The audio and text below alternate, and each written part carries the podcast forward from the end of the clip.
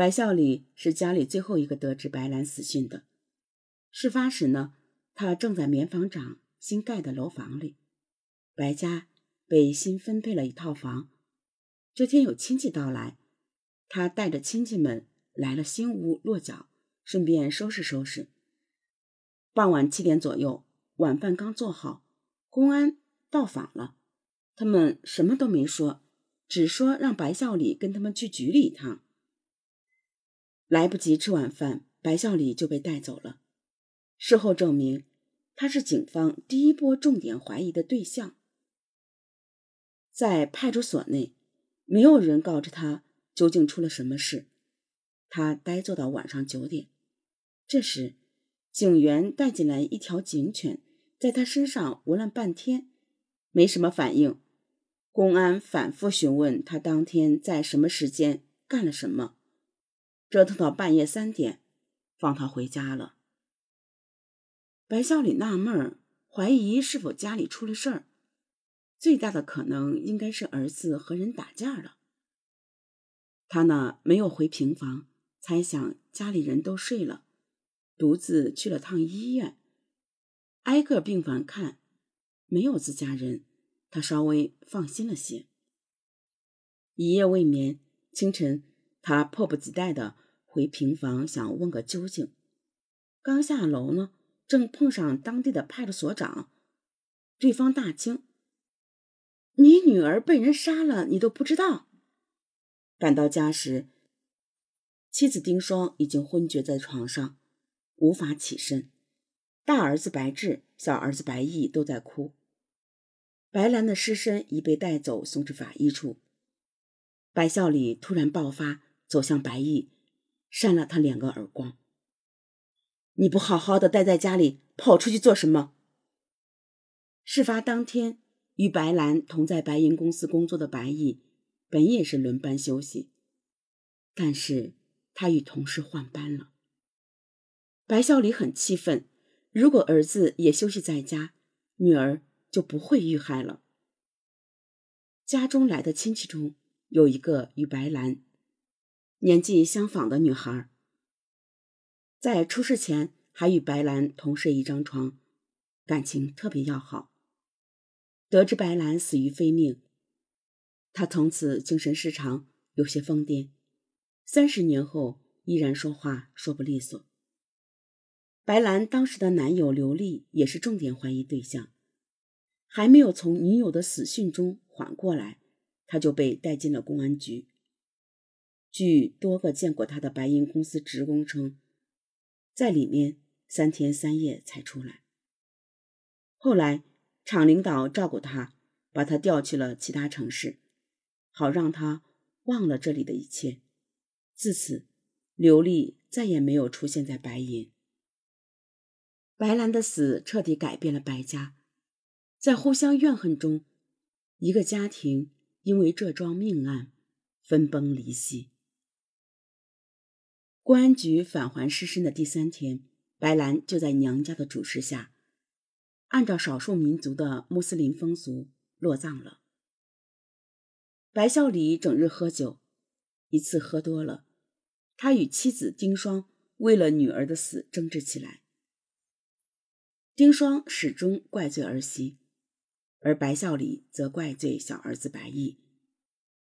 这两个原本应该在家的人选择外出。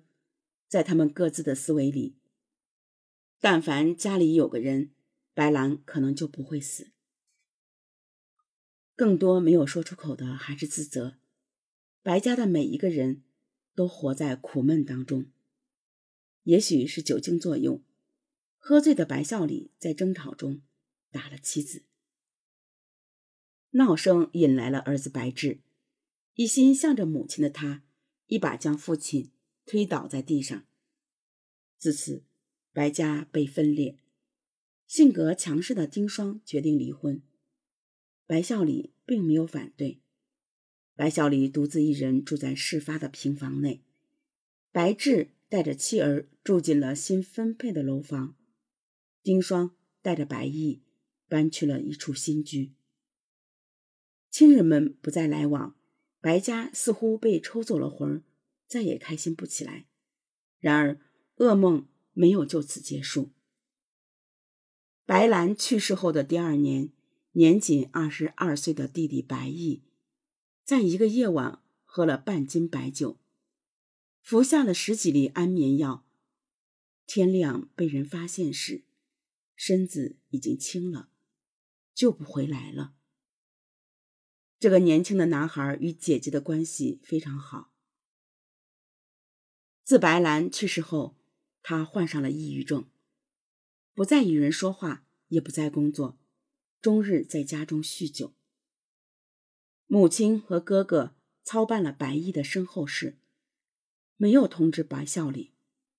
几天后，从朋友的口中得知白毅的死讯，这位父亲几乎崩溃。儿子也死了，自己又是最后一个知道的。他来到了白毅的墓上，几乎想死在那里。在白宁的记忆里，姑姑死后的二十八年，白家没有过过春节。每逢过年，别家的欢声笑语和鞭炮声，像是自家的哀乐，总会勾起这个家的黑色回忆。奶奶。每逢节日便会哭泣，一家人陷入沉默，不知该怎么安慰。一直到二零零二年丁双去世，白孝礼与他各自都没有再婚。尽管离婚时他们才五十多岁，完全可以再找个老伴儿搭伙过日子。儿媳妇周欣在丁双最后的岁月里，始终侍奉在病床前。可仍旧没有获得婆婆的原谅。直到临终时，婆婆仍没有与周欣说过一句话。她嘴里念叨着女儿的案子，可惜她仍不知道凶手是谁。那些年，一家人仿佛被迷了心窍，始终无法消除心里的隔阂。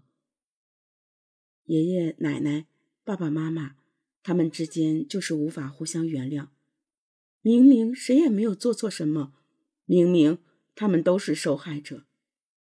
白宁说：“十几年来，白孝礼始终守着女儿出事的屋子，直到两千年拆迁。